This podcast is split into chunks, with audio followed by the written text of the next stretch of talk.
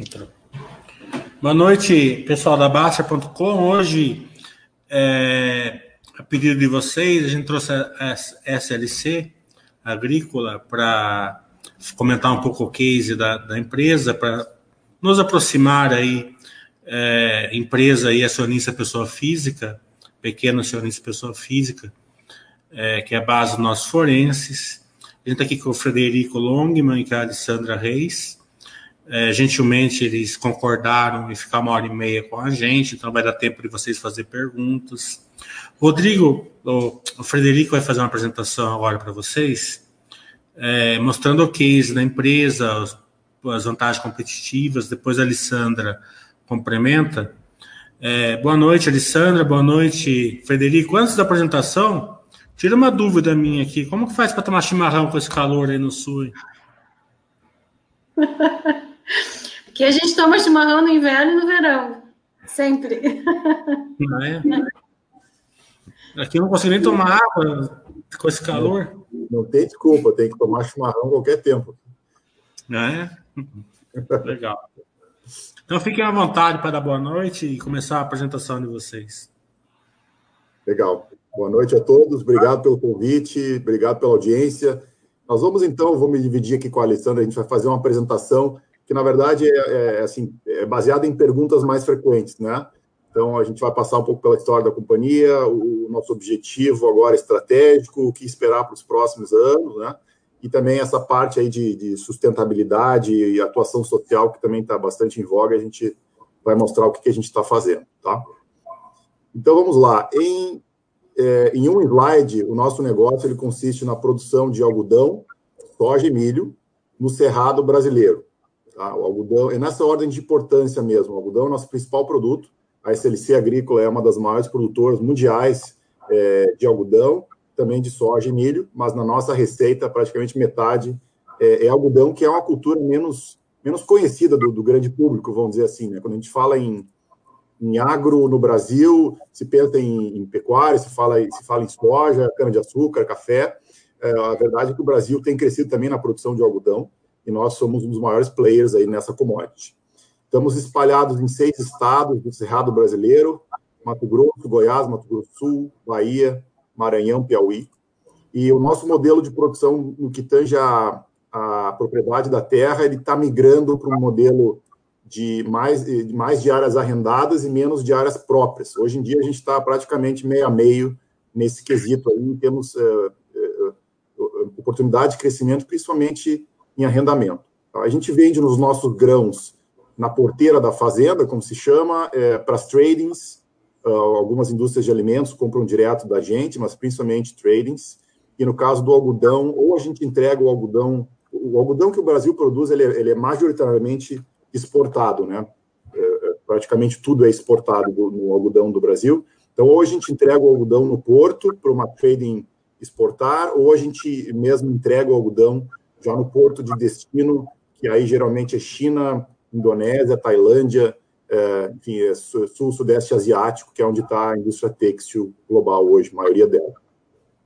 É, nossa estratégia, dá, dá para ver três fases bem distintas no, no, histórico da companhia, tá? A SLC Agrícola tem 40 anos de atuação, 43 anos é, no, no Cerrado, e nós, nossa fase atual estratégica a grande tese de investimento é, é a tecnologia, né? é, é, o uso da tecnologia para nos distanciarmos é, em relação à média. É, o, o, o, setor agrícola como um todo ele vai continuar ganhando eficiência, vai continuar ganhando produtividade, vai continuar reduzindo custos. Agora, do ponto de vista da nossa companhia, onde a gente captura valor mesmo, é, é o quão melhor a gente vai conseguir ser do que a média de produtividade que é atingida é, mundo afora na, nas commodities onde a gente compete. Né? Então, a, a, nossa tese é de que a tecnologia, é, baseada principalmente na conectividade, ela vai permitir um redesenho da estrutura fundiária da produção de commodities e o Brasil tem, tem muitas vantagens nesse, nesse quesito. Tá? É, então, conectando com esse tema, é, nós estamos colocando internet, é, o sinal 4G, em todas as nossas lavouras. Tá? As nossas fazendas já têm internet há muito tempo na sede, mas uh, se você vai lá para dentro da lavoura, não, não tem sinal. É, e a verdade é que, ao fazermos isso, nós conseguimos uh, viabilizar uma série de novos uh, serviços ligados à, à, eficiência da produção. Então, esse fator conectividade, ele é um ponto-chave para o, o atingimento desse nosso objetivo aí de distanciamento. E ainda é um problema, é, claro, no Brasil como um todo, no Cerrado mais ainda do que no sul-sudeste, né, a conectividade, nós estamos colocando é, é, conectividade nas nossas fazendas, já estamos, é, na maioria delas, já conectadas. Né? Então, isso permite a, essa, é, como se fala, internet das coisas, a, transferência, a telemetria, a transferência de dados em tempo real do, do, dos tratores, dos pluviômetros digitais, para uma central, né, e a gente consegue ver em tempo real o que está acontecendo lá na nossa fazenda. Isso tem trazido ganhos importantes aí de eficiência operacional para o nosso negócio. É, aqui é mais um slide mostrando a mesma coisa, né? Mas ter, a gente tem assim, tendo conectividade já, sistemas que possibilitam essa visão em tempo real de onde é que as máquinas estão, o que, que elas estão fazendo, tempos de paradas, é, operações é, mal ou bem executadas, a gente consegue auditar praticamente o que, que os operadores estão fazendo. Né? Isso é, é importante para nós, porque você tem que imaginar que na SLC as fazendas são muito grandes, né? as fazendas têm 30, 40 quilômetros de ponta a ponta. Né? Então, o controle da operação numa fazenda desse tamanho, ele sempre foi desafiante, né? e agora a tecnologia está nos ajudando. É, esse aqui é um outro exemplo né, de uma operação que a gente chama de manejo intensivo de pragas, né? uma, uma prática agrícola onde você tem profissionais que vão é, vão estar tá fazendo caminhamentos pelas lavouras é, é, à procura de possíveis pragas, doenças, e esses apontamentos eram feitos no, no caderno, né, contando população de insetos, infestação de fungos, e aí isso uh, a gente lançava isso numa planilha, tomava decisões de aplicação de defensivos. Isso agora está sendo feito em tablets. A gente tem um mapa de infestação, eh, praticamente em tempo real também, e toma decisões muito melhores de manejo. Outro exemplo, é, aplicação é, de precisão. Né? Esse aqui é um pulverizador, ele está fazendo uma aplicação de herbicida é, pós-colheita, né? e as tecnologias atuais, né? esse aqui é uma tecnologia que a gente foi um dos primeiros no Brasil a usar, uma tecnologia é, holandesa, você pluga ela no pulverizador, ele vai aplicar o defensivo só onde ele encontra uma erva daninha, né? Talvez dê para ver aqui na foto. Então, uma economia gigantesca aqui de volume de aplicação, né? e é um exemplo de uso de tecnologia que, que tem muito pouca gente usando isso ainda, né? e isso está possibilitando ganhos, vantagens competitivas. Né? É, na prática, essa aqui é um comparativo de três anos, últimos três anos safra na soja, tá? SLC versus Brasil, e aí os principais também uh, competidores aqui na soja, né, que é basicamente Estados Unidos, Brasil e Argentina. Nós estamos 14% acima do Brasil. É, na última safra, especificamente, a gente ficou quase 20% acima do Brasil. E o Brasil é bastante competitivo em soja, né? Então, isso é, materializa aqui o, essa vantagem competitiva, né? Porque o preço da soja que a gente está vendo hoje lá em Chicago ele é um preço que ele, ele remunera é, a média de produtividade, ele remunera o produtor médio. Se ele não remunerar o produtor médio, na média se reduz a área plantada e o preço sobe. Né? Então, ele é um preço que remunera o produtor médio. Se a gente está melhor do que a média, a gente captura mais valor para um mesmo dado preço de soja. É, bom, pensando também em crescimento, nós temos ainda o chamado banco de terras, que são 26 mil hectares, que vão ser colocados em produção ao, ao longo dos próximos dois, três anos. É, na prática, tem 21 mil hectares que já estão em transformação, tem 5 mil hectares ainda aguardando o licenciamento ambiental para a gente colocar em produção. Né? Então, da, da, das terras que a companhia tem é, próprias hoje, um pouquinho mais de 300 mil hectares, nós estamos plantando em 144 mil de área, de área física, né? E tem mais 26 que a gente ainda vai plantar. Né? O resto é, é, é, são áreas preservadas. Tá? Então, esse aqui é o potencial de crescimento em área própria. é, de qualquer forma, o nosso crescimento ele tem sido baseado principalmente no, em terras arrendadas. Né? Então, aqui a gente mostra essa evolução. O, esse aqui é a nossa área plantada total, 450 mil hectares aproximadamente na última safra. Esse verde mais escuro é o que a gente planta em área própria. Isso, isso aqui é, contempla também a, a safrinha, né? então por isso que não, não fecha com esse 144 aqui. Tem a área de primeira e segunda safra, mas aqui é o que a gente planta em áreas arrendadas. Né? E a gente vem crescendo uh, nesse enfoque aqui e vê boas possibilidades de continuar crescendo nesse enfoque arrendado. É, um outro ponto importante, pensando assim, no potencial do que esperar da empresa nos próximos anos, é o aumento na área de algodão. Como eu comentei no início, o algodão é o nosso principal produto. O Brasil é bastante competitivo em algodão e nós temos ainda aproximadamente 30 mil hectares no, no, nosso portfólio atual de fazendas que ainda não tem algodão. E aí nós vamos fazer o upgrade para botar algodão. Né? Então, na, na prática, a gente acaba é, é trocando um, um EBITDA, uma geração de caixa por hectare da soja, que é de mil reais por hectare aproximadamente, para uma geração de caixa do algodão, que é de três, quatro mil reais por hectare. Então, o algodão ele, ele remunera muito melhor do que, do que a soja. Como eu falei, é uma cultura menos conhecida, né? Uh, mas realmente muda bastante o jogo quando a gente fala de operação agrícola no, no Cerrado. Então, esse aqui é um resumo também dessa evolução no, no que a gente chama de culturas de maior valor agregado, né? o, o, algodão é o principal exemplo. Uh, a gente vem crescendo em soja, vem crescendo em milho, que é um milho de segunda safra, uh, vem crescendo em algodão, algodão segunda safra, né? que aí a gente planta soja e algodão. Né? A gente tem, na verdade, o, EBITDA, essa geração de caixa da soja e do algodão no mesmo hectare. Então, é uma, a gente consegue extrair muito mais valor de um mesmo ativo que é, que é a terra. Né? É, e mais recentemente, a gente tem entrado no, na produção de soja para semente, que é uma para vender a soja como semente e não soja como grão. Né? E aqui também a gente consegue praticamente dobrar a geração de caixa por hectare quando tem esse, esse enfoque. É, então, em resumo, é, pensando em cinco anos, né, o investimento na SLC hoje, o que, que a gente é, pode esperar? É, primeiro, essa questão da eficiência, né, os ganhos relativos de eficiência. O setor vai continuar ganhando eficiência, a gente quer se distanciar da média, e é na prática é aí que a gente captura valor.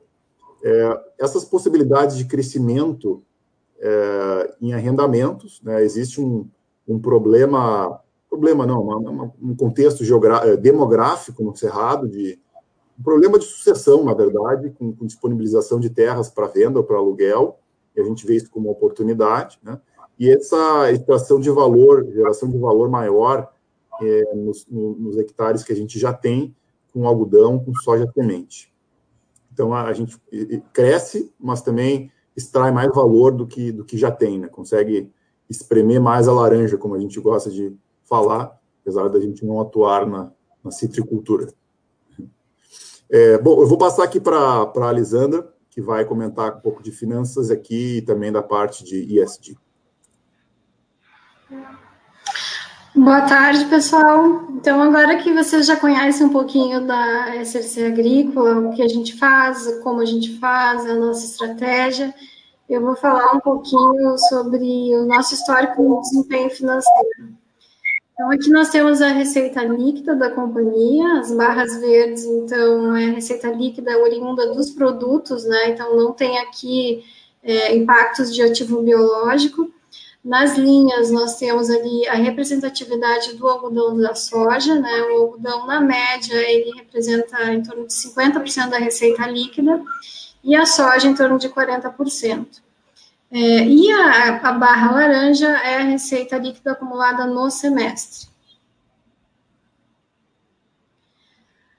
Aqui nós temos o EBITDA ajustado da companhia, ele se chama ajustado porque a gente tira os efeitos do ativo biológico, os impactos tanto da receita quanto do custo. E, e também, a partir de 2019, a gente também começa a ajustar o EBITDA pelos impactos do IFRS 16. Como vocês podem ver, nas barras verdes mais escuras, nós temos o EBITDA oriundo da operação agrícola, e na barra mais verde clara, nós temos o EBITDA oriundo da venda de terras, né? e a barra laranja, o EBITDA acumulado do semestre. Como vocês também podem observar nesse gráfico, nos três últimos anos agrícolas aí, nós passamos para um novo patamar de EBITDA, né? Uma margem EBITDA na casa de 30%. Então, a companhia passa a entregar, então, um novo patamar de margem EBITDA.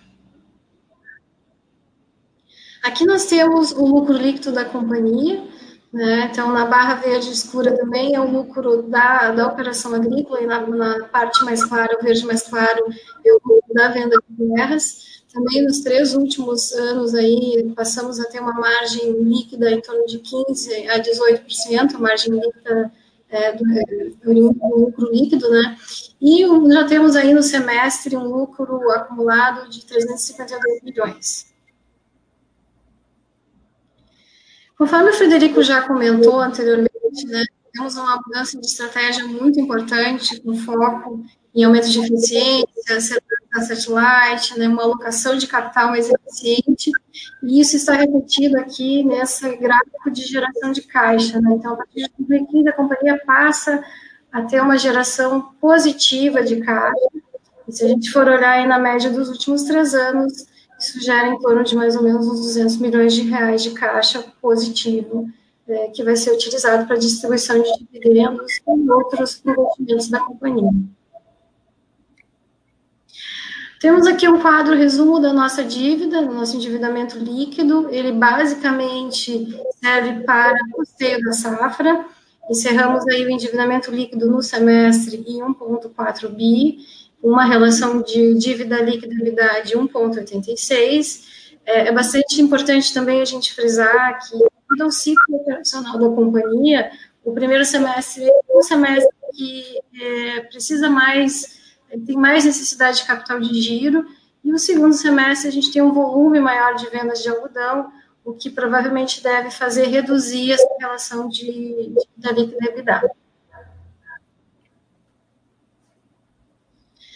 A nossa, a nossa dívida, ela é em reais, né? a companhia não tem nenhum endividamento em dólar, é, o nosso endividamento ele está mais distribuído no longo prazo, 60% no longo prazo e 40% no curto prazo, e a nossa taxa média aí está em torno de 3,2% acumulada no semestre. Vou falar um pouquinho sobre ESG agora para vocês, é um assunto que está bastante na pauta aí na, das mídias em geral. É, e eu vou começar dizendo que ISD faz parte da estratégia da companhia. Não é de hoje que a companhia fala sobre sustentabilidade, ela faz parte do nosso negócio desde sempre, inclusive do nosso próprio sonho grande, né? Então, ele está alinhado, né? Ele está integrado o nosso sonho grande, com a nossa estratégia, que o Frederico já comentou, com os nossos valores. E isso tudo faz com que a gente gere valor, né? Que a gente, através dos capitais, a gente agregue valor é, para os nossos acionistas. Além disso, nós temos uma estrutura de governança bastante forte em relação à sustentabilidade. Temos um comitê de sustentabilidade formado pelas, pela, pelos nossos diretores e temos uma gestão de sustentabilidade muito forte, né? Então, a gente chama de SGI, que é o Sistema de Gestão Integrado. Dentro desse sistema, nós temos várias certificações, né? onde é, as nossas fazendas são é, seguem um processo de certificação, elas são auditadas e elas pegam todos os eixos quando a gente fala de ESG, fala da gestão ambiental, da saúde e segurança ocupacional, da qualidade e da responsabilidade social. Aqui são algumas certificações que os nossos produtos atualmente já têm, né? Então, são produtos certificados, no caso da soja, temos o CRS, o ISCC, o Proterra, o RTRS.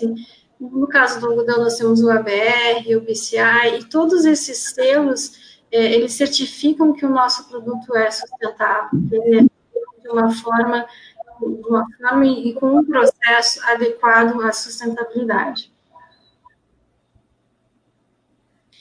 É, fizemos um estudo junto aos nossos stakeholders, né, onde a gente fez uma matriz de materialidade e verificamos quais eram os eixos principais que, que deveriam ser trabalhados dentro da companhia e surgiram esses três eixos como os prioritários, né? Mudanças climáticas de solo, água e biodiversidade e relacionamento com os nossos stakeholders.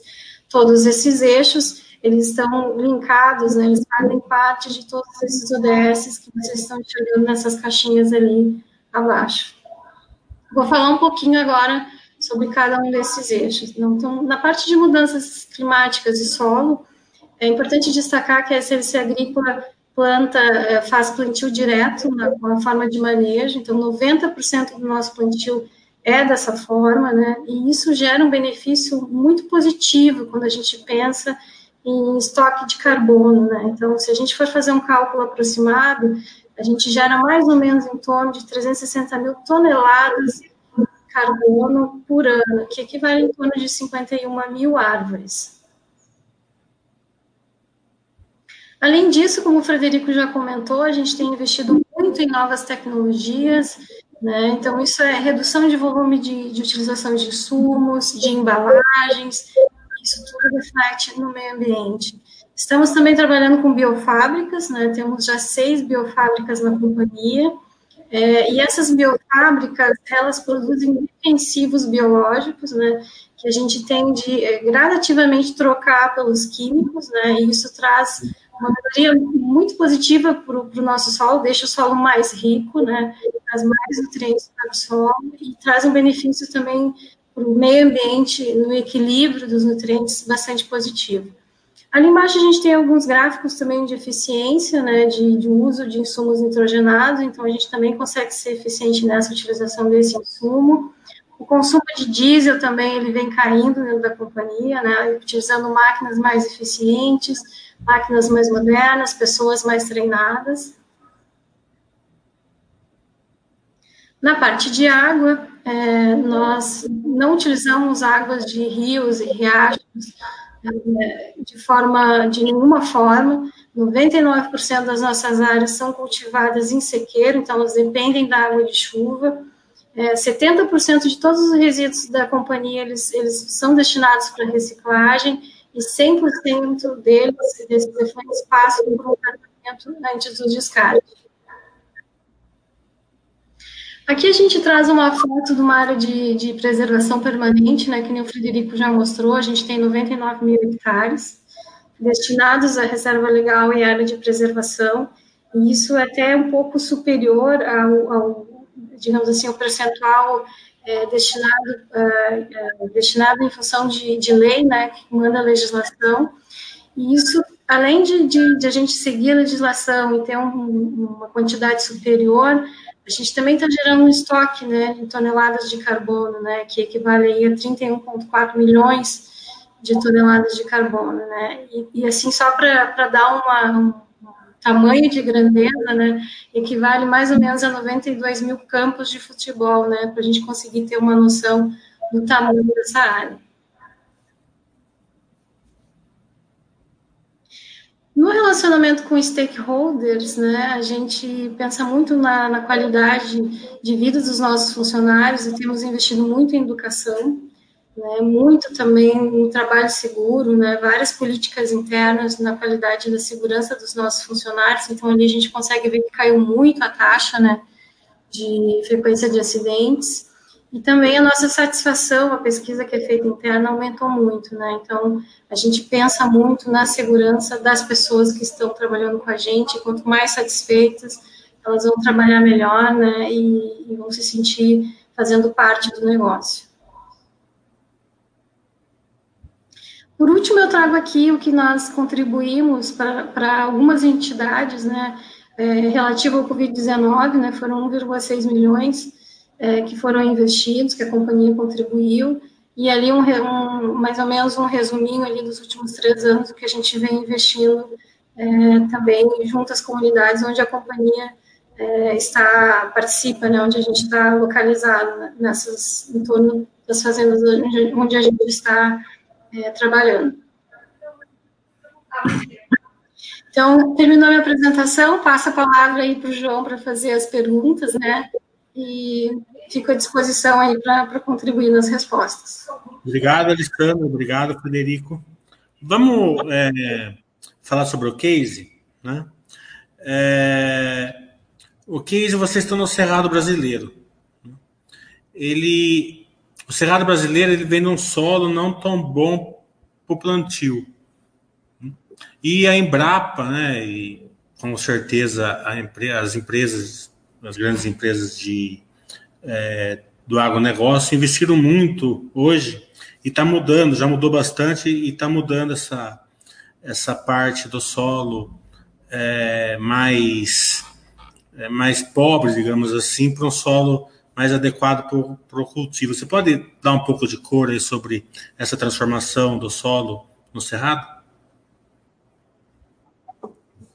É, perfeito, isso aí, como, como, você falou, né, o Cerrado, ele, é, há 30, 40 anos atrás, era entendido como uma região onde não era possível produzir commodities, né, o que é, é curioso se a gente pensar o quanto se produz de commodities hoje no, no Cerrado. Né? Então, é, nós participamos, é, nossa primeira fazenda adquirida no Cerrado foi em 1980, é, esse movimento estava começando, né? E, e, também a Embrapa, como você comentou, achou uma solução científica para viabilizar os solos, né? que é, é, basicamente você reduzir a acidez do solo com a correção via calcário, gesso, e a gente tem que colocar um pouco mais de fertilizante, porque os solos, do ponto de vista de nutrientes, eles são um pouco mais pobres se você comparar com o sul do Brasil, com a Argentina, com, com algumas regiões do leste europeu, Estados Unidos, né? Agora, desde que feita essa correção, os demais elementos de produção, né, é, topografia plana, abundância de terras é, e água, né, água é um dos nossos principais diferenciais. Né, o volume de água que a gente recebe todos os anos lá no Cerrado possibilita duas safras por ano. É, e então foi realmente um, um avanço tecnológico aí que gerou muita riqueza para o país e viabilizou o desenvolvimento de regiões é, no Cerrado, cidades assim, do Mato Grosso, hoje como Sorriso, Sinop, Porto dos Gaúchos, são cidades que se desenvolveram por conta da agricultura, né, e, e depois vai se instalando a agroindústria. Então, hoje são cidades ricas é, né, em crescimento, é, que foram viabilizadas pela, por essa expansão agrícola. Então, parabéns à Embrapa, parabéns a vocês por essa geração de valor aí para o país. É, vocês vendem esses produtos né, para a área alimentícia, é, de, de ração e têxtil, como você, como você é, comentou. Como é a logística disso, que está bem na moda aí? O Brasil ainda é um país bem, bem ainda carente de uma logística melhor ainda. Como vocês estão enxergando uma melhora da logística? Como vocês fazem o escoamento da produção? A silagem que vocês têm que fazer? Já está adequada? A silagem parece que já está, mas a, o escoamento ainda dá para melhorar bastante. E quanto isso pode, é, no futuro, melhorar a produtividade da empresa e do agronegócio? Uhum. É, de fato, esse é um ponto bem, bem chave aí do case, né? A nossa logística a gente está acostumado no Cerrado a, a, operar praticamente sem logística, né? É, quando a gente chegou na região, é, era praticamente as estradas todas não pavimentadas, é, muito distante dos portos tradicionais de Santos e Paranaguá. Então, o custo logístico ele sempre foi uma variável muito relevante para o nosso negócio. É, e para você ter uma ideia, hoje, assim, a, o preço da soja em Chicago está 10 dólares o bushel. Uh, na média, para a SLC, a gente tem um desconto no preço de 2 dólares por bushel. Então, se para um preço de 10 em Chicago, a gente recebe é, 8. É, esse desconto é três vezes maior, assim, grosso modo, do que é o, do que o desconto do produtor norte-americano, por exemplo. Então, é uma, é uma desvantagem competitiva que nós temos, e, mas que está melhorando, como você falou. O que a gente está vendo é, em primeiro lugar, é, o, o, chamado Arco Norte de exportação, que são investimentos que foram feitos em portos é, no, em São Luís, no Maranhão, em Santarém, em Itacoatiara, é, e, e na, no entorno do Rio Madeira, em Porto Velho, que estão aumentando a capacidade de escoamento da soja é, para o norte. Né? Então, como o Mato Grosso é o principal estado produtor de soja do Brasil, é, a soja chegou lá, mas a logística não estava lá. Né? A gente continuava tendo que levar a soja para descer para Santos, Paranaguá, andar 1.500 quilômetros de caminhão, é, metade do trajeto em estradas é, não pavimentadas. Né? Então, é, é, um desafio grande. É, a gente jogava o jogo dessa forma. É, agora, a, assim, a, a, até com o nosso novo ministro da Infraestrutura, aí, que tem feito um excelente trabalho, né? a, a BR-163, que é uma rodovia que conecta o Mato Grosso com, com o norte, é, foi pavimentada, foi concluída a pavimentação. A gente tem projetos de ferrovias que estão, é, aparentemente, estão com uma sinalização mais, mais positiva de, de andarem para frente. Né? A, as operadoras ferroviárias, a, a Rumo, por exemplo, tem feito incursões aí, estendendo a malha da Ferronorte para dentro do Mato Grosso, já está em Rondonópolis, agora tem um projeto para subir até Sinop. É, então, isso está tá facilitando mesmo. Assim, os volumes de soja é, de grãos vão continuar crescendo no Cerrado, né? o Brasil vai continuar crescendo na produção, e a logística agora está tá catching up, está tá se nivelando com o volume de produção que a gente tem. Legal. É, vamos falar um pouquinho de ativo biológico para o investidor, porque como a Baster tem investidor pessoa física de longo prazo, eles vão ler balanço, vão ter que acompanhar a empresa, e o ativo biológico é, interfere bastante no... Claro que vocês dão o EBITDA ajustado, é importante que vocês dão, porque tira esse essa essa rúbrica que mexe um pouco o balanço. É, e para os investidores entenderem melhor é o seguinte: ele funciona bem parecido aí com uma, uma construção civil, né? O método POC e margem apropriar. E totalmente tem efeito caixa. Né? Uhum, então faz sentido olhar sempre o EBITDA ajustado, dá uma olhinha de, de, de ativo biológico aí, faz uma comparação com construção civil, que é as pessoas aqui têm mais, mais proximidade, e se faz sentido sempre olhar o EBITDA ajustado e se vocês vão dar essa métrica aí sempre no balanço. Vou deixar a Ali responder essa aí, que ela sabe mais do que eu sobre ativo biológico. tá bom. Bom, pessoal, o ativo biológico, que nem o João falou, ele é uma antecipação, né? A gente faz uma marcação quando os nossos produtos estão em ponto de colheita, né? uma estimativa de receita, uma, uma estimativa de custo e chega numa margem estimada. Essa margem ela é contabilizada na nossa receita com o ativo biológico, e à medida que os produtos são colhidos, né, e efetivamente faturados, essa margem que foi colocada lá na receita ativo biológico, ela é estornada na realização dos ativos biológicos no custo. Então, é uma, é uma antecipação de margem, na verdade, em resumo, os nossos ativos biológicos, né? E o nosso EBITDA, ele sempre eh, vai ser ajustado por esses impactos, né? Porque eles não têm efeito caixa. Então, podem ficar bem tranquilos que ele sempre vai ser limpo dessa informação para que ele possa ser comparável, né? Para que ele possa os nossos investidores possam fazer uma boa análise. Então, o acionista pessoa física, quando ele for analisar o balanço, ele vai direto no EBITDA ajustado ali, para ele ter uma, um número mais. Exatamente. Um tá. Vamos falar um pouquinho de vantagens competitivas. Né? Uhum.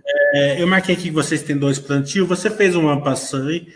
Vamos falar um pouco melhor disso daí, porque é importante que vocês conseguem fazer dois plantios. É, também você fez um ampassando na área sem irrigação, que é muito importante, porque o custo também é menor, né? É, e também a transformação de, é, de, uma maior plantação da lavoura é, de algodão, né? com a margem maior. Você, você já fez uma ampassão em tudo, mas vamos fazer uma, uma, uma, uma aí um bloco de vantagens competitivas aí é, nesse sentido. Perfeito. É, bom, é, esse aqui é um slide que a gente gosta de mostrar em relação a isso, é, onde a gente fala de algumas uh, variáveis assim do negócio e como é que a SLC pensou uh, em se posicionar em relação a isso. Né? E acho que tem algumas, algumas que estão meio apagadinhas aqui, mas não tem problema. É, então, esse bonequinho aqui é como se fosse nosso negócio, né? o símbolo do nosso negócio. É, uma das principais variáveis que influencia o, o agronegócio, pensando em competição da SLC com os outros com produtores eh, brasileiros, mas também com produtores de outros países. Né? O, o jogo da, da, soja, por exemplo, é um jogo global. É, qual é a vantagem da SLC? É, o nosso posicionamento geográfico ele, ele é único. Né? A gente tem, mesmo assim, dentro do, do, Brasil, a gente tem um posicionamento eh, em seis estados diferentes, e isso possibilita uma espécie de rede climático é, que a gente tem. Né? O próprio Cerrado ele já é uma região muito mais estável de clima, se você comparar com, com a Rio Grande do Sul, Paraná, Argentina, né? se você olhar assim a, a curva de, de produtividade é, no sul do Brasil, na, no sul da América do Sul, ela é, ela é muito mais volátil do que a oscilação de produtividade do Cerrado. Mesmo assim, dentro do Cerrado, a gente está em seis estados diferentes, com uma distribuição estratégica aí de, de como, como, como o investidor pensa o seu, o seu portfólio, né? É, distribuído. E a gente sempre pensou também as fazendas como um portfólio. É, além disso, tem mais uma, uma, camada de segurança aí que é o, as culturas. Né? A, gente, a gente tem três culturas, cada uma tem seu, seu calendário e é uma exposição ao clima que é diferente também. Os outros elementos é, que, que geralmente são elementos que causam a, a, que causam problemas financeiros aí para os produtores mundo afora são é, o fato de a gente não controlar os preços dos nossos produtos e, e, obviamente, não controlar o câmbio. Então, nós temos uma política de, de hedge, né, vou até mostrar aqui alguns slides, deixa eu ver aqui, que a gente mostra a nossa posição de hedge atualizada para o... Peraí, escutou, não. Pro, nesse momento, né? A gente já tem aqui, acho que a gente já tem aqui é, mais da metade da nossa soja para o ano que vem é, vendida, né, no preço de 9,73 dólares por bushel, e a gente nem plantou essa soja ainda. Né? É, e esse aqui é o câmbio que a gente travou para essa soja. Tá? Por que, que a gente já fez isso? Porque a gente já comprou os insumos né, dessa safra. Então, a, a gente compra os insumos em dólar, e a gente vai vendendo a produção em dólar. Então, é, a ideia da política de hedge é evitar o descasamento entre a formação dos custos e, e, e as receitas de uma determinada safra, considerando que o fluxo de caixa ele, ele acontece em momentos diferentes, né? A a gente compra, negocia os insumos, paga os insumos e a receita vem mais para frente. Então a gente tenta equalizar essa, esse descasamento aí com a política de hedge. É, a gente faz a mesma coisa com o câmbio. Então, para evitar esse, essas oscilações aí fora do, do controle. Né?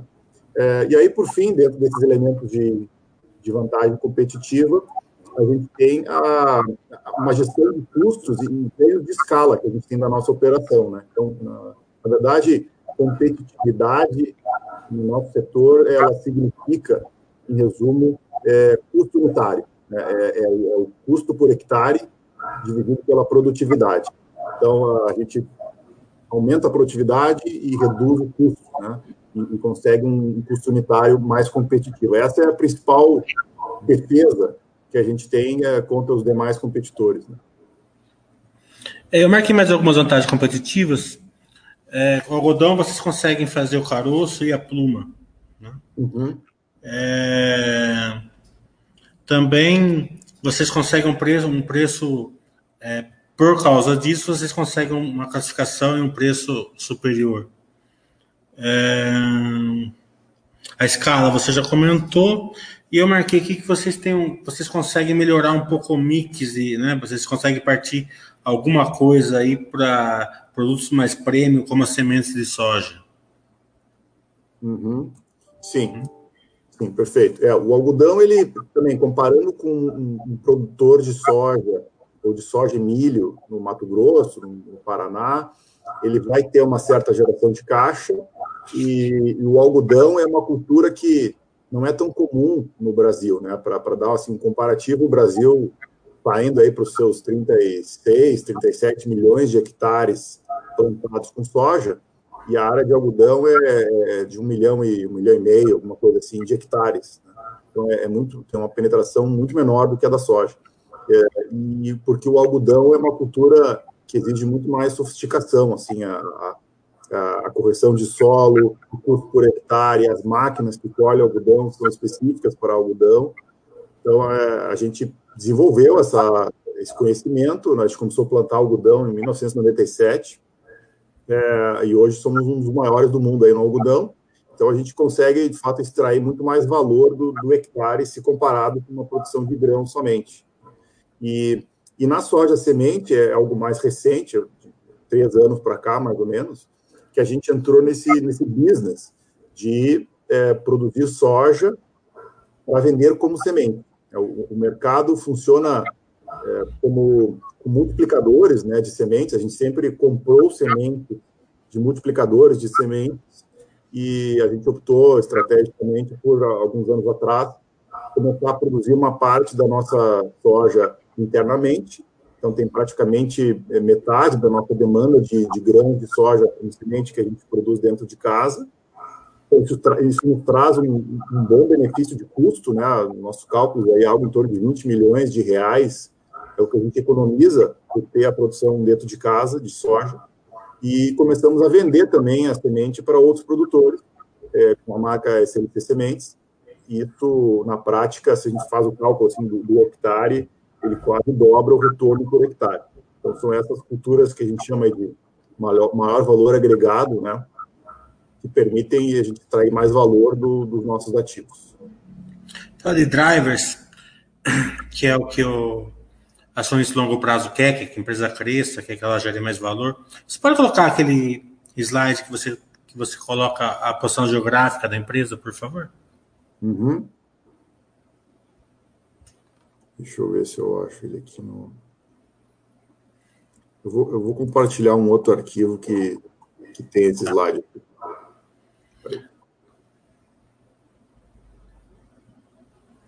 um arquivo com mais slides aqui. Aqui. Vou compartilhar uma outra tela.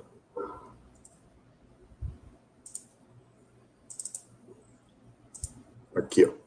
Tá, conseguindo ver aí? Tá. É, a gente pode ver aqui que tem uma, uma, uma, parte assim que teoricamente ela é bem agrícola, né? Que é aquele um apito ali, parar junto, Bahia, que vocês não estão. É, então, o acionista é, ele pode olhar o mapa e falar assim: tem bastante é, área para a CLC crescer. Não que vocês não possam crescer para essas áreas, mas parece que não é essa estratégia de curto prazo. Né? A estratégia sim, que vocês têm é de, como você já comentou anteriormente, é fazer uma prospecção é, nas terras que vocês já têm para aumentar a área em 26 mil hectares, se não me engano, né? que é, é, a terra é a terra que vocês já têm comprada e a partir disso vocês têm um, um drive, um, um pipeline de crescimento aí em arrendamento. Né? É, e, e, mais baseada aonde está o verdinho, onde você já tem, para ganhando sinergia, né, se se eu não estiver errado. Isso é, vai causar duas grandes vantagens na minha, na minha cabeça. Vocês vão ter um ciclo de caixa bem menor, né? ganhar sinergias, né? E também vocês vão ter me, muito menos despesas para desenvolver a área do que se vocês comprassem uma área nova. Né? Uhum, uhum. Então pode falar sobre esse driver de crescimento, que é o principal foco aí do acionista longo prazo aí, é, é para que ele gosta de, de, de entender da empresa. Certo. É, o, o, modelo de negócio, até eu mostrei aquelas, aquelas fases estratégicas, né? É, quando a gente abriu o capital em 2007, a gente plantava 150, 160 mil hectares. E a grande tese naquele momento, quando a gente captou uh, recursos no IPO e depois na, na, segunda oferta em 2008, a grande tese era vamos expandir a nossa produção no Mato Piba, porque é uh, uma nova fronteira agrícola as terras é, estavam muito baratas, se comparadas com o preço de soja, né, preço de algodão, é, e existia, hoje existe em menor escala, assim, existia um, um ganho de arbitragem aí, em você comprar uma área bruta, converter né, e, e, fazer um plano de produção, assim, a gente um ganho nessa conversão. É, é, essa, essa conta, ela, ela piorou nos últimos anos, né, ela, ela faz menos sentido hoje você, você fazer isso, né, e, e a gente começou a ver também que assim, os, os, econômicos, o retorno que a gente obtém em crescer arrendando, e aí no caso do arrendamento a gente vai crescer em áreas já desenvolvidas, porque a gente não vai querer desenvolver áreas para os outros, né? É, é, e, e, também a, as possibilidades de crescimento nessa modalidade, né? elas oferecem um retorno muito melhor. A gente está vendo hoje, nesses projetos de arrendamento, a gente consegue uma taxa de retorno do investimento é, de 15%, 20% ao ano, né? e, e, boas, e um pipeline, assim, boas alternativas de fazer isso. Como eu estava falando antes, é, assim, se a gente analisar a demografia do Cerrado, você tem um problema de sucessão, e tem fazendas assim, próximas às nossas, que é, que é o melhor cenário, né? A gente tem uma fazenda num raio ali de proximidade das nossas, é, que estão entrando no mercado disponíveis para aquisição, que não é o que a gente prefere, é, ou para arrendamento. Aí a gente, é, a gente assume a gestão daquela fazenda, paga arrendamento para o dono da terra, muitas vezes para o filho do dono, né, que, que, que não é da atividade, e a gente consegue crescer mais rápido, como você falou, é menos alocação de capital, né, é, é um modelo de negócio mais escalável e é, com ciclo financeiro menor também, porque esse trabalho realmente de comprar terra, desenvolver, ele, ele teve já um, conseguiu ganhar muito dinheiro com isso, foi uma fase estratégica longa, importante, mas é, ele, ele é um ciclo longo, como você falou corretamente. É, a gente compra a área, aí leva um ano para conseguir uma licença, aí você vai abrindo aos poucos, começa produzindo um pouco menos, né? depois a produtividade vai melhorando. É, então, ele tem um ciclo de conversão de caixa longo, né? e, e, hoje, na nossa visão, ele, ele faz menos sentido econômico do que, é, do que já fez. É, e trading de terras, vocês fazem, é, querem fazer? Vocês acham que gera valor no futuro? É, porque a gente vê algumas outras empresas do setor fazendo. Né? É, uhum. Profissionista de vocês, tem uma noção de como vocês enxergam essa área aí de negócio? É, o, o a gente, é, é, isso é, é, um pouco circunstancial, assim, né? A gente, alguns anos atrás, a Lisandra até mostrou ali nos resultados financeiros, a gente fez algumas vendas e, e a gente fez uma transação que, que para nós é a mais vantajosa, que é o, é o sale lease back. Né? A gente vendeu e continuou operando a fazenda. Né? Então a gente monetizou o ganho é, é, imobiliário, botou esse dinheiro no bolso, né? mostrou para o mercado que as nossas fazendas realmente têm aquele valor, né? A gente faz um laudo de avaliação todos os anos, é um laudo de avaliação independente, botou esse dinheiro no bolso e continuou operando. Então, é, esse jogo aí de comprar, vender, arrendar, ele, ele é um. A gente analisa isso ao longo do tempo, vê o que, é mais é, vantajoso, né?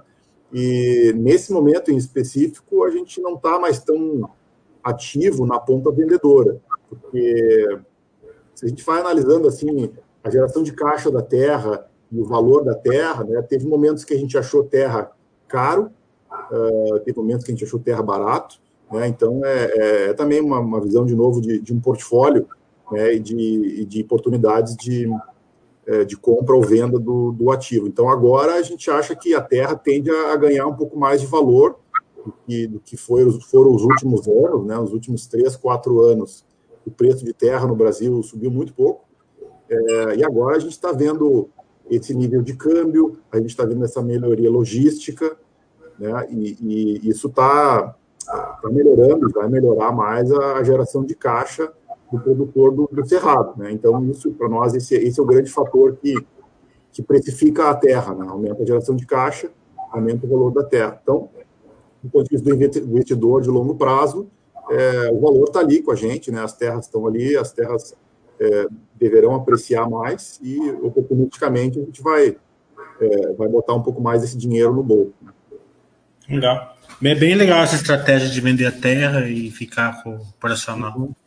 Uhum. É, é, legal porque o investidor de longo prazo ele vai enxergando que ele tem que olhar na, é, no balanço de vocês para ir acompanhando. É, falar um pouco de risco, né? Eu marquei aqui que um, um, o risco principal deve ser quebra de produção. A gente vê o resultado de vocês que 2016 foi bem ruim, né? Acho que deve ter sido o El Nino que causou isso. Né? É, é, então, é o clima, quebra de produção, como funciona, é um risco, o maior risco do, do setor? É, é, um dos principais, né? É, é agora, eu diria que, assim, 2016 foi, é, foi, foi o El Ninho mais forte aí em 50 anos. Né? Então, para nós, foi um grande teste de estresse para o negócio. Né? A gente conseguiu ainda fechar o ano no, lucro, né? mas a, a, a, perda de produção foi, foi geral no Cerrado. Né? A gente teve uma, uma quebra de produção, nós, SLC, próxima de 20% em relação ao que a gente esperava produzir naquele ano. E foi, em, em 43 anos de Cerrado, foi, foi a pior situação que a gente enfrentou. É, então, isso foi, foi um grande teste de, de estresse, mesmo como eu falei, e até ocasionou essa, essa mudança estratégica. Né? Hoje, a gente reposicionou o portfólio quando, em 2016, a gente tinha mais exposição no Nordeste, e foi onde sofreu mais com a seca, né? e um portfólio de fazendas menos, menos maduro do que é hoje. É, as, as áreas mais jovens, como o nosso modelo de produção naquela época ainda era ainda era mais alicerçado em crescimento em áreas brutas, né? As áreas brutas sofrem muito mais com tem seca. É, hoje o nosso o nosso portfólio já é muito mais maduro e, e foi reposicionado. Né? Então eu diria que mesmo que a gente tivesse uma seca tão severa quanto aquela, a perda não seria a mesma. Né? Mas é, acho que o, o, que a gente tem aí de, de, de, blindagem é que assim, uma perda daquela magnitude ela impactou toda uma região produtiva, né? É, impactou a produção do país como um todo. Então, ainda assim, a gente conseguiu fechar o ano com lucro, mas foi realmente um, uma, um teste de resistência do nosso negócio. É, você comentou RED. Vamos ver o RED pelo lado do risco para o investidor saber monitorar para vocês. Primeiro que o RED de vocês deve ser RED account, né? então não bagunça o balanço. Né? É, em segundo, vocês fazem é, um RED do custo né? e protegendo a receita é, a mar, a mar, e com isso a margem de vocês. Mas vocês também ficam expostos à quebra da safra. E para isso tem um, um, um, setor de inteligência que vocês não vendem toda a safra, vão vendendo devagar. É, tem um limite da safra que vocês vendem, vocês deixam uma margem de segurança. Né? Comenta, comenta é, o risco de quebra de safra em cima do RED, como você se defende desse risco? Vou deixar contigo essa também, Ali. Eu deixei o slide, deixei o slide aqui para explicar o RED. Bom, pessoal, nós temos uma política de gestão de riscos desde 2008, né, que foi aprovada pelo Conselho de Administração, e essa política ela visa garantir uma margem operacional para a companhia. Então, à medida que a gente começa a comprar os insumos para a próxima safra, que eu ainda não né, comecei a plantar ainda, eu começo paralelamente também a comprar os insumos. Né? Então, eu vou formando uma margem. É, nós não vendemos toda a nossa safra de uma vez só, nós temos um comitê de gestão de risco que se reúne todas as segundas-feiras, e todas as segundas-feiras a gente avalia, né? Ah, vamos aumentar o mandato de venda de X mil toneladas, a gente avalia o cenário econômico, financeiro, clima, né? E aí se toma a decisão de evoluir nas vendas gradualmente durante todo o período até a gente começar a colher. Né? E a gente vai avançando até chegar a 80% do, do valor estimado é, da nossa produção. A gente deixa 20%, né, que a gente não vende, é, justamente para não ficar exposto a uma possibilidade de risco, né, de quebra de safra, né, como aconteceu lá na safra 15-16. Então, é assim que funciona a nossa política, né? Então, à medida que a gente começa a colher aquela safra, já sabe a produtividade, né? já sabe que efetivamente eu vou tirar do campo aquilo, aquela produção que eu estava estimando, eu faço a venda do restante dos 20%, né? Então, isso tudo visa a gente ter uma margem, né, garantir uma margem operacional, porque o preço dos insumos, eles têm uma forte correlação com os preços das commodities, né, e o preço das nossas commodities, eles são dados em, em bolsa, né, então é um preço que eu não tenho interferência nenhuma, né, que nem o Frederico falou, nosso objetivo é ser mais eficiente, né, aumentar a nossa margem lá no fim do dia, né, reduzir custo e ter uma produtividade maior. Então, assim que funciona a nossa política, ela não visa a gente é, ter ganhos, né, em nenhum momento, né, visa a gente obter uma margem de segurança operacional para a companhia. E tudo isso não circula no meu resultado, ele só vai circular no meu resultado quando efetivamente eu vender aquele produto, né, quando for realizada aquela operação. Antes disso, fica só no patrimônio líquido, porque ele se enquadra no Red Account. Isso os meus alunos aí dos meus cursos não tem marcação a mercado aí na, no RED, nas, nas SLC. É, vamos falar um pouco do, do risco da commodity. Vocês são uma empresa cíclica ou vocês são uma, uma empresa mais spread, por exemplo? O ciclo da soja, é como vocês fazem o RED, interfere, interferem né, ou vocês conseguem ganhar pelo spread do ciclo da soja sem o ciclo interferir tanto? Claro que é, uma alguma é, rebarba aí de, no ciclo sempre acontece. Eu não sei se, se eu me fiz entender. Por exemplo, uhum. a, a, Minerva, ela não cria o boi. Né? Vocês criam a soja, mas vocês fazem rege. Então, o ciclo do boi não, ter, não interfere muito na, na, na Minerva, porque ela, ela ganha pelo spread. É, é, qual é essa relação commodities é, e ciclo? O que afeta vocês, o que não afeta, ou, ou afeta tudo? Vocês estão expostos ao ciclo? Não, eu te entendi, sim. É, qual é o nosso qual é o nosso spread, né? Pensando em soja, é, é, o, o, preço da soja ao longo do período que a gente decidiu vender ela, né? O preço de mercado é, e o custo unitário que a gente obteve com aquela soja naquela safra. O custo unitário é uma função do custo por hectare é, é, dividido pela produtividade. Então, para a formação de, um, de uma margem, de uma safra, a gente vai ter essa variável do preço, é, vai ter a variável do custo de produção e, e, a, e a, produtividade. Né? Então, a variável preço versus custo de produção é o que a Alisandra estava explicando, que a gente procura é, suavizar essa, essa oscilação que existe. Né? O, o mercado costuma falar em relação de troca soja versus um pacote de insumos. Né? Então, você imagina assim, é, quantos, quantas sacas de soja eu vou precisar para comprar um mesmo pacote de insumos. E, e, e, essa relação ela, ela tem uma certa oscilação. Né? Tem safras que a relação de troca é um pouco mais favorável para o produtor, tem outras que é um pouco menos favorável. É, isso faz parte do jogo, essa oscilação faz parte do jogo. Agora, é, a gente procura suavizar boa parte dessa oscilação com a política de hedge, né? E, e, até com a política, você imagina assim, um produtor que, que esteja só no Mato Grosso, é, só produz soja e não, e não faz hedge, né? Ele vende depois da colheita quando, quando dá na telha, né? É, esse produtor, ele vai ter uma oscilação muito maior de margem. Né? Ele, ele, ele, vai poder, vai ter anos que ele vai, vai acertar a mão, vamos dizer assim, eh, comprou os insumos, aí a soja subiu, produziu bem, é, ele vai ter uma margem maior. É, outros anos o clima não vai ser tão bom, ele vai errar a mão na, na, na compra dos insumos versus venda da produção, aí a margem cai. Né? Então, essas variáveis estão sempre em jogo, a gente procura, a gente procurou realmente atacar cada uma delas com a estratégia de diversificação geográfica, que é um RED de clima, é, três culturas e, e, essa venda fracionada da produção casada com a compra dos insumos. Né? Então, a gente, a gente não elimina o risco, mas a gente suaviza bastante o risco. Né? Então, o nosso, o nosso spread, a nossa margem, ela é, é, o quanto que a gente consegue vender a produção versus essa, o custo por hectare e a produtividade.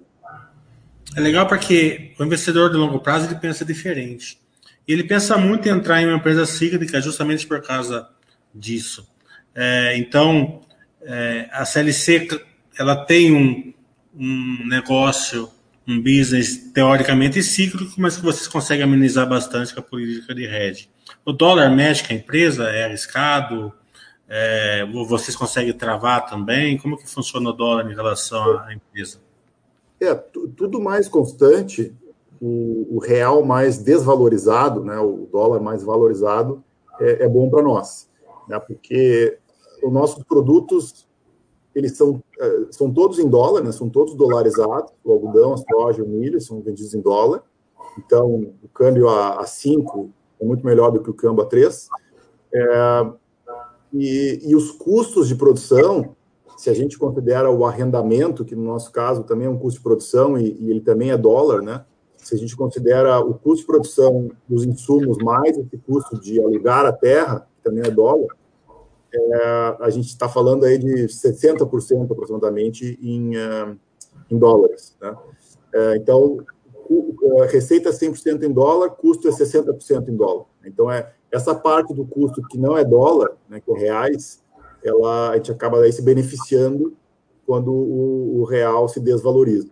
Então, tudo mais constante, o, o câmbio é bom, é melhor para nós. E, mas essa parte que dá para a gente é, equalizar, que dá para a gente compensar que é custo em dólar, receita em dólar, essa a gente também ataca com a política de hedge, para não, não ter assim um câmbio do custo a 5 e o câmbio da receita a, a 3. Tá? a gente tem, tem um problema de descasamento cambial. Então, a política de hedge também ataca essa, esse elemento. Aí. Não, não resolve o problema, mas reduz bastante o risco pegar um risco aí, não sei se é risco, né, mas está bem atual, é esse incêndio que está tendo no Pantanal. Afeta vocês, afeta o case, afeta a logística, porque a gente vê um monte de gente falando, mas quando a gente não está lá e não entende, o que de verdade acontece ali é, quando acontece um incêndio de grandes proporções ali no Cerrado brasileiro, no Pantanal, Mato Grosso? Uhum. É, eu, acho que o importante é, é, existem incêndios, o Cerrado é uma, é uma região que tem um, um período seco e um período chuvoso. Né? Agora já está desde maio que não chove no, no, na maior parte do cerrado. Né? Então, já muitos meses seco e, e bastante quente e umidade relativa do ar muito baixa. É, então, os incêndios espontâneos eles acontecem. Né? Esses dias eu vi que estava circulando aí nas mídias uma foto assim dos os focos de incêndio do Brasil, né? Só que os casos não mostram que isso, isso, acontece também na África, acontece na Austrália, acontece nos Estados Unidos, a Califórnia tá, tá com incêndios horríveis esse ano, né? É, isso acontece em várias regiões é, que tem esse tipo de clima. Né? Então, é, é, é esse ponto aí do, dos incêndios, esse ano foi, foi particularmente quente e seco, né? A gente está esperando o retorno das chuvas aí, e esses focos de incêndio ocorre mesmo. Né? Esse ano até com um pouco mais de intensidade do que no histórico. Legal, só para saber, porque é muita, é muita desinformação aí no meio. É, Frederico, Alessandro, eu não consigo pensar em todas as perguntas, né?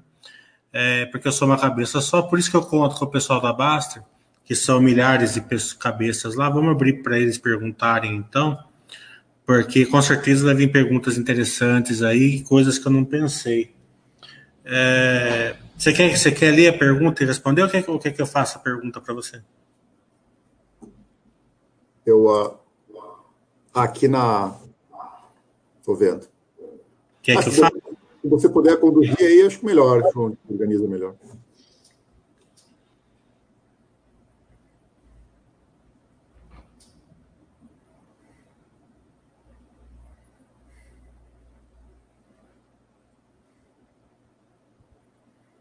Você, você lê a pergunta aí, João? Como é que a gente. Eu leio, tô, só estou pegando aqui. Ó. Ah, tá bom, beleza. É, o Dart Trader está perguntando a concorrência de se, se afeta vocês ou não, ou é uma concorrência é, que não afeta vocês? Quem são os maiores concorrentes, por exemplo? É, aí nesse caso tem que olhar por, por, por commodity, né? O, a soja é um pouco mais fácil. Quem é que produz soja no mundo? É Brasil, Estados Unidos e Argentina. É, é bastante consolidado. Né? Quem é que consome soja? A China.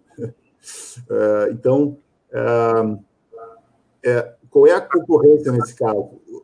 O subsídio é uma grande concorrência, né?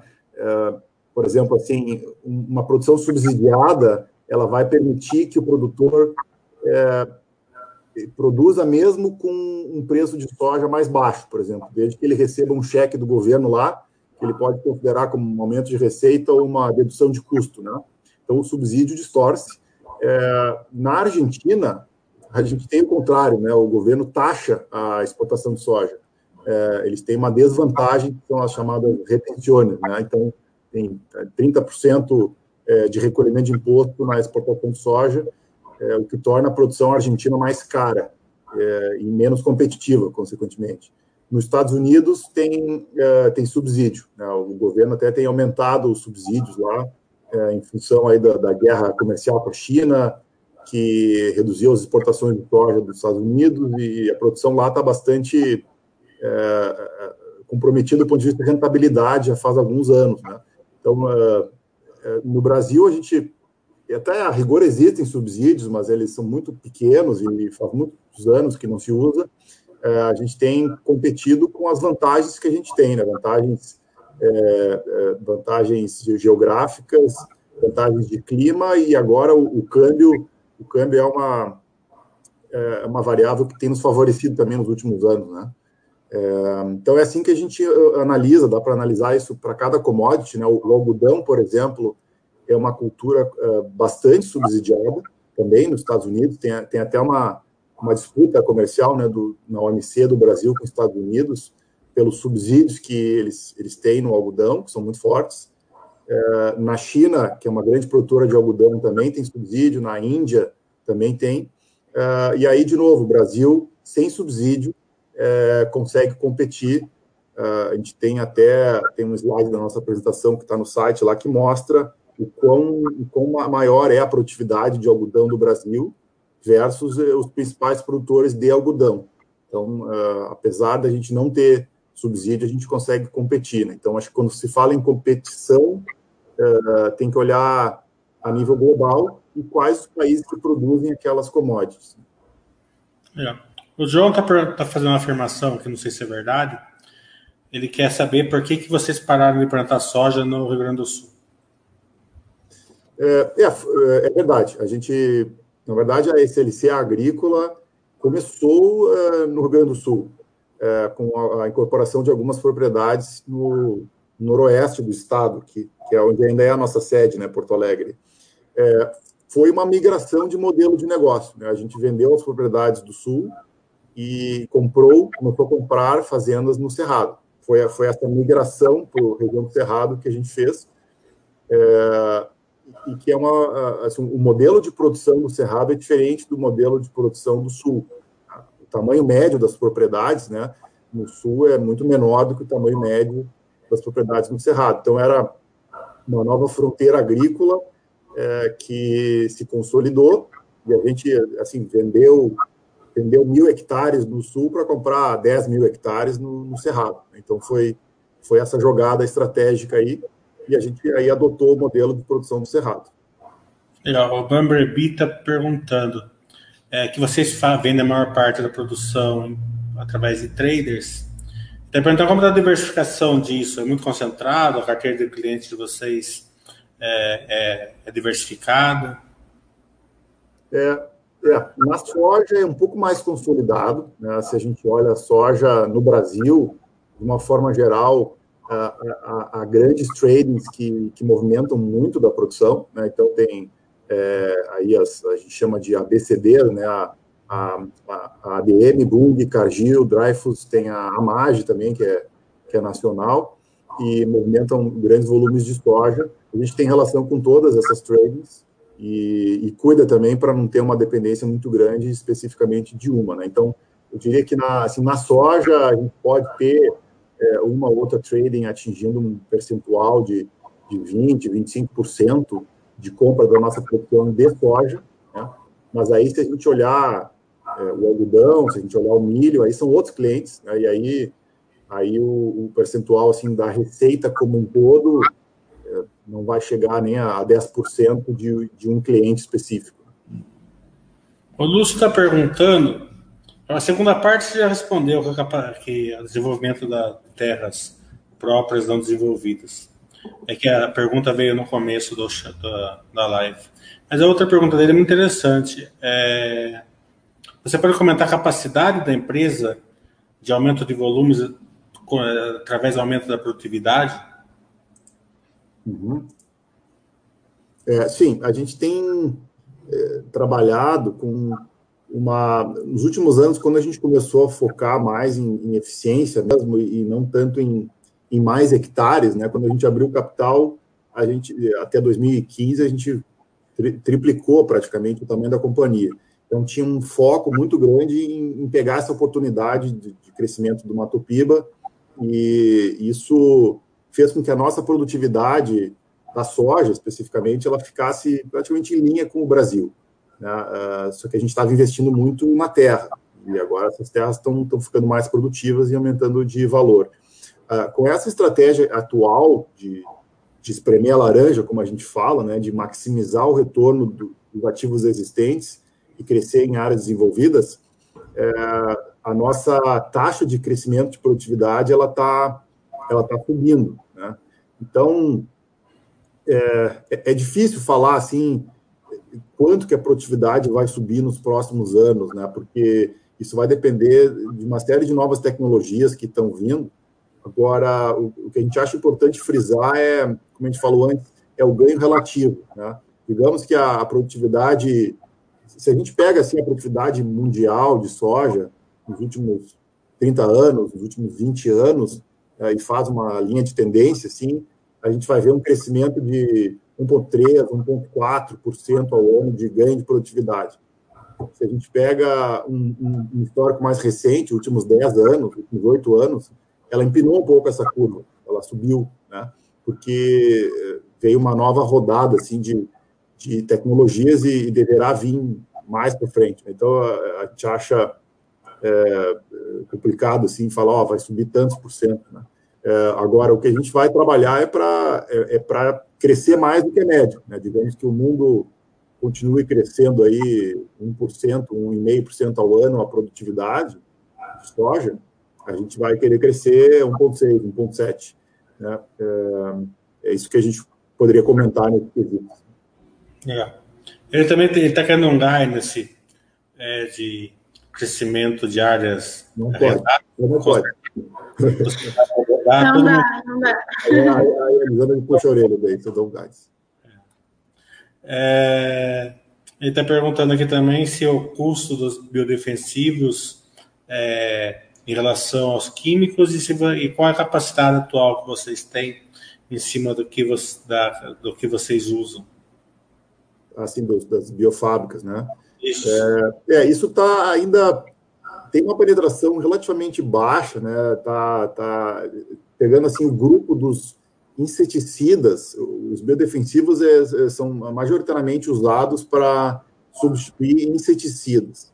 É, então, se a gente pegar os inseticidas, todo o cardápio de inseticidas que a gente usa, a gente deve estar chegando aí, talvez próximo dos 10% de, de substituição de químicos por biológicos, né? É, não lembro de ter visto assim alguma projeção nossa de, de quanto que isso vai ser substituído, assim.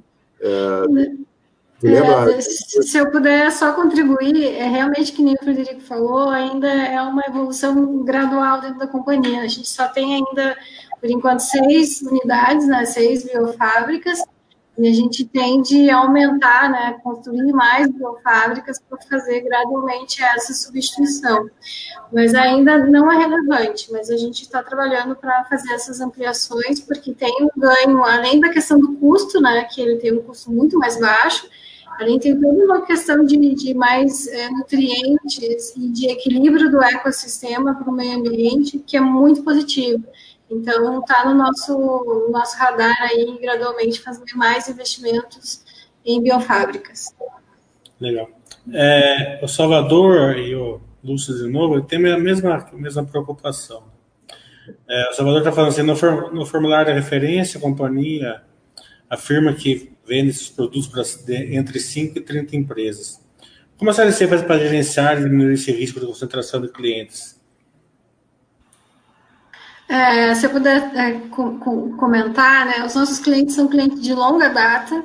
Né, se você olhar no nosso balanço, nunca tivemos provisão de perda para clientes, né, são clientes, são grandes trades e, e nunca tivemos problemas de inadimplência com eles. Né, então, tem todo um, um contrato feito junto aos nossos clientes, tem toda uma homologação também enfim, nunca tivemos problemas, né? E o risco, digamos assim, ele é administrado através dessa análise criteriosa que é feita na, na elaboração dos contratos. Tem algum segredo? Também é, a gente acabou respondendo um pouco dessa pergunta antes, né? O, a concentração ela foi diminuindo à medida que a gente entrou no negócio de algodão e, e, e à medida também que a gente já vende um, um terço do nosso algodão praticamente direto para a indústria têxtil, né? A gente não, não vende para trading, vende para um cliente que é uma indústria têxtil na Ásia. Então, é, também foi uma estratégia da gente é, diminuir a dependência né, de, de, de poucos clientes. O Pulso está com uma pergunta aqui, eu sinceramente não entendi a lógica da pergunta dele. Talvez você entenda.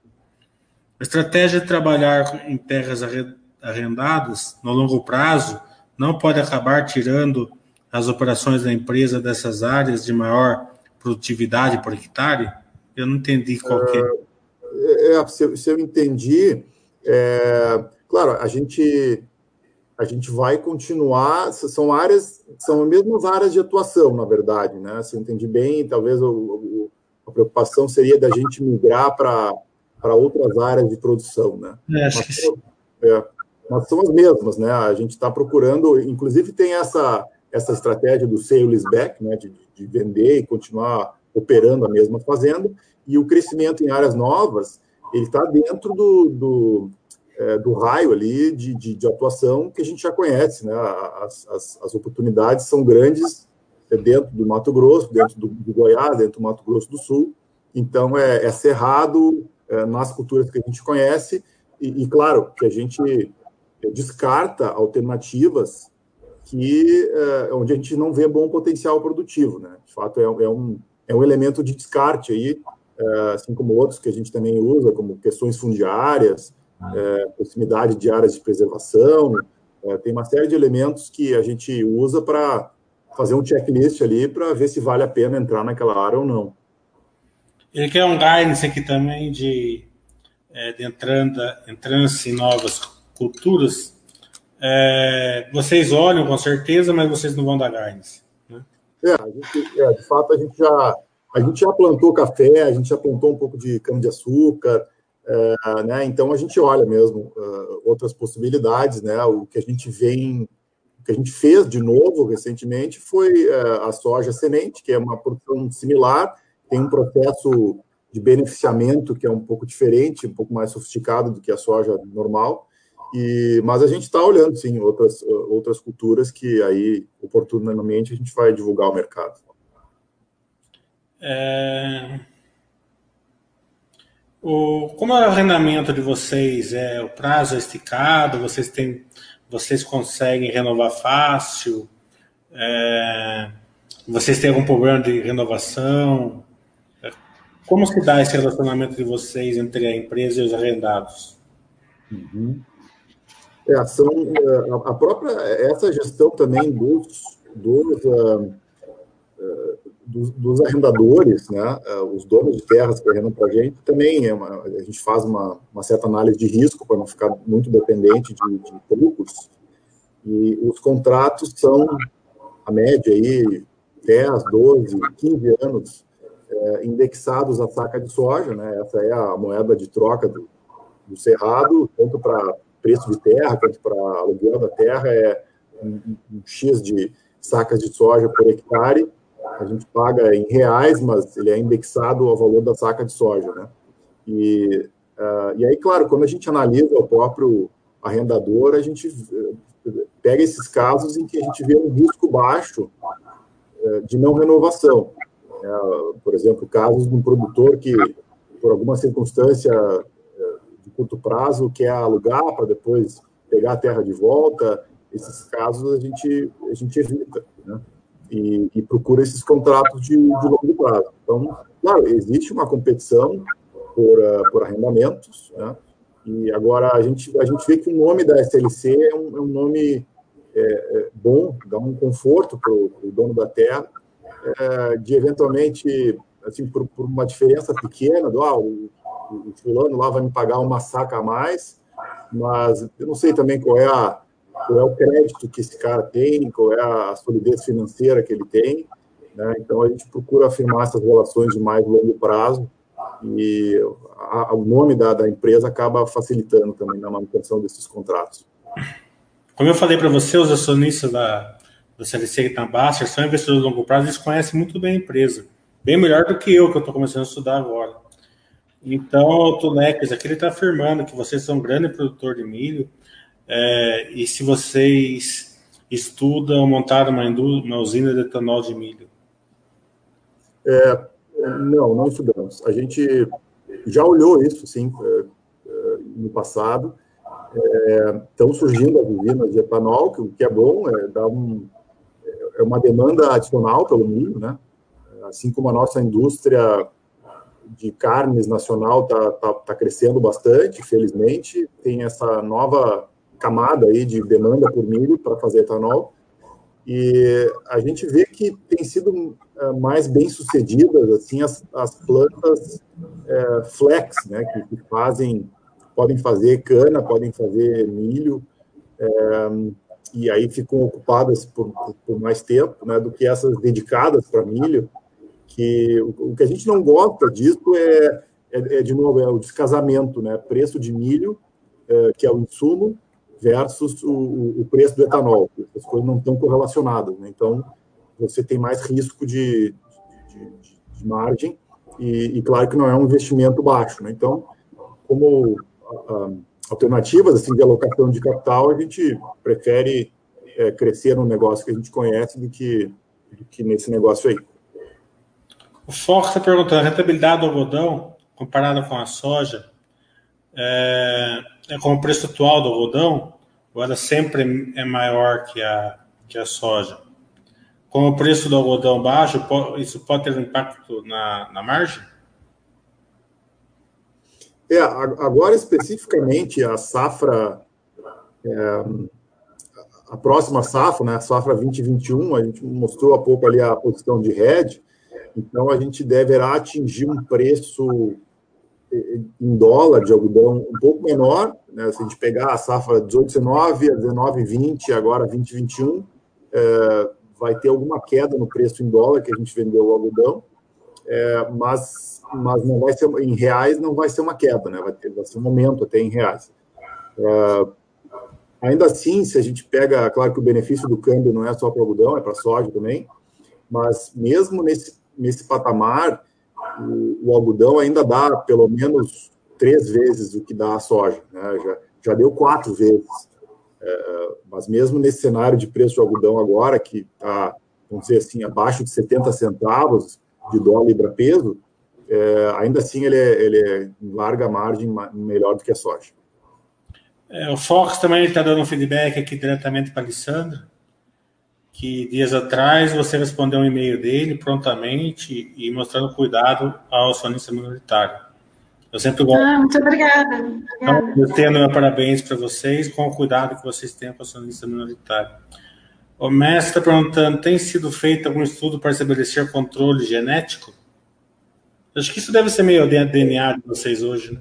É, pois é, controle genético. É, assim, a gente, a gente usa uh, germoplasma né, e biotecnologias que são desenvolvidas por, por terceiros. Né? A gente tem é, a, adoção, todos os anos, na, nas nossas áreas de pesquisa, a gente vai testando novos cultivares, novas variedades que vão sendo desenvolvidas, e, e tem também essa questão da biotecnologia, edição genética, que, é, na qual a gente paga royalties né, para a Bayer, para Singenta, por, pela BASF, quem, quem quer que tenha sido o desenvolvedor. Né?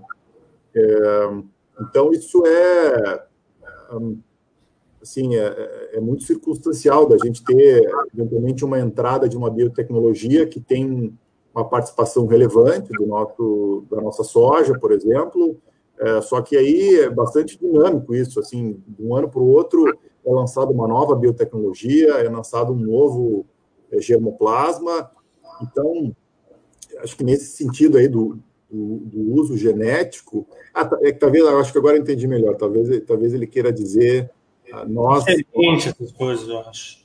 É, ou, ou, também nós produzirmos a genética, né? Nesse caso, a gente nunca, nunca fez. Né? Acho que, do ponto de vista de uso de genética, é, é bastante dinâmico, como eu falei, tem um pipeline assim, de novas cultivares, de novas biotecnologias entrando a todo momento nas três culturas, né? É, isso é, é, do jogo mesmo.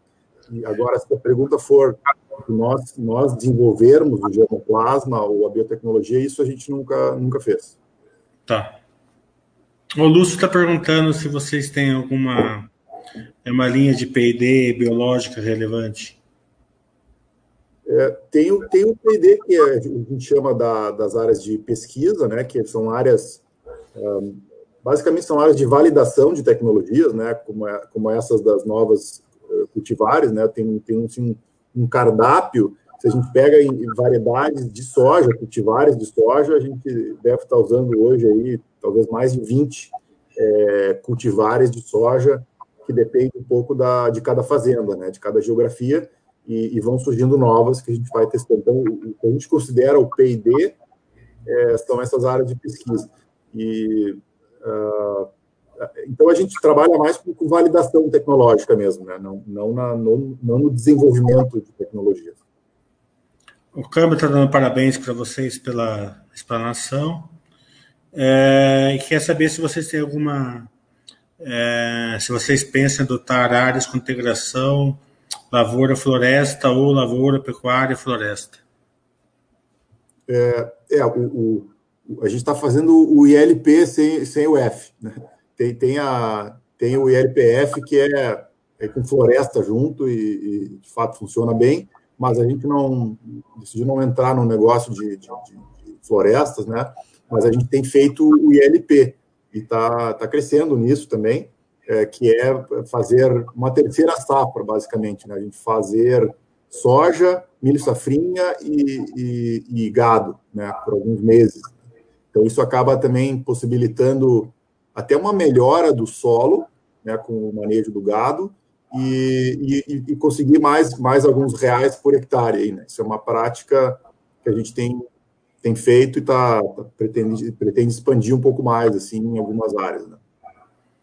Palmitão está perguntando: a China colocou uma estratégia de longo prazo para se tornar autossuficiente em carne suína. Isso impactaria é, um aumento do consumo de soja? O quanto isso seria positivo para a CLC? Será que é um cobertor assim que aumenta lá e diminui em algum lugar no mundo? Né? Ou se aumentando lá realmente vai impactar o consumo de soja? É, é, a, a, nossa visão é de que é, é positivo para a SLC, né? O, o, fato deles quererem é, ser autossuficientes vai implicar, está implicando na, na tecnificação da produção de carne suína deles, que é disparada a maior do mundo, né? E, e isso está migrando uma produção que era de, de, de, suínos de fundo de quintal, que, que não usava grãos, para uma produção em, assim, em BR Foods da vida lá da China, que estão sendo consolidadas com o apoio do governo. Isso está aumentando a demanda por grãos, que é uma, é uma produção industrializada. Né? É, e a China não, a China não, não ela importa quase 90% do que ela do que ela precisa de soja. Né? Então eles vão precisar de mais soja, o que é o que é bom para o Brasil, talvez não tão bom para os frigoríficos nossos aqui, né? À medida que a China quer produzir dentro de casa, mas uh, desde que tenha demanda de soja, se ela for aqui, se ela for na China, é, o que importa é que tenha uma demanda de soja crescente, né? É, o Lúcio ele está querendo saber é, se vocês têm algum plano de verticalizar a empresa na questão do trading. Não. Fazer o trading, não. Não, a gente já, já, já, já avaliou, já pensou, mas é, o próprio negócio de trading ele, ele tem sido um pouco mais competitivo, é, é, é muito capital intensivo, né? Para ter vantagem competitiva aí tem que ter vagão, tem que ter terminal portuário, tem que ter uma gestão de caixa de risco muito grande e não é não é um campo que a gente pretende jogar, não. Tá bom. É, muito obrigado, Frederico, é, Alessandra. Se vocês quiserem falar, fazer seus comentários finais, a Basta agradece demais. Espero que seja a primeira de muitas aí. Com certeza vocês têm milhares de, acionistas lá na Baster. Eu quero só fazer um disclosure aqui, que a Life é, é, é questão de apresentar a empresa é, aliado a um incremento de estudo, não é nenhuma indicação aí de compra, nem de venda, nem de manutenção de ações. Né? É somente é, uma aproximação entre a empresa e os acionistas, pessoas físicas. Legal, da minha parte, agradeço também em nome da empresa o convite. É um prazer aí também, esperamos que possa ser a primeira de muitas. Agradeço pelo convite. É, agradeço a, a, possibilidade de participar aqui nessa live e convido as pessoas que ainda não conhecem mais o Serviço Agrícola, acessem o nosso site, né, ri.serviçoagrícola.com.br, lá tem os nossos contatos, os nossos e-mails, fiquem bem à vontade para nos contatar. A primeira live que a gente ela é mais completa, né? Porque está apresentando a empresa, explica o case, vantagens e tal. As próximas já vai ser mais mesmo de, do dia a dia, resultados, como a empresa está indo, né? Aquele bate-bola assim, com o acionista vai ficar mais, mais leve, vai ficar, vai ficar legal também. E essa live é, por, por, ficou muito excelente. A apresentação que vocês fizeram no começo foi sensacional e praticamente mostrou a empresa muito bem para o acionista. Tiago, vamos, vamos terminar?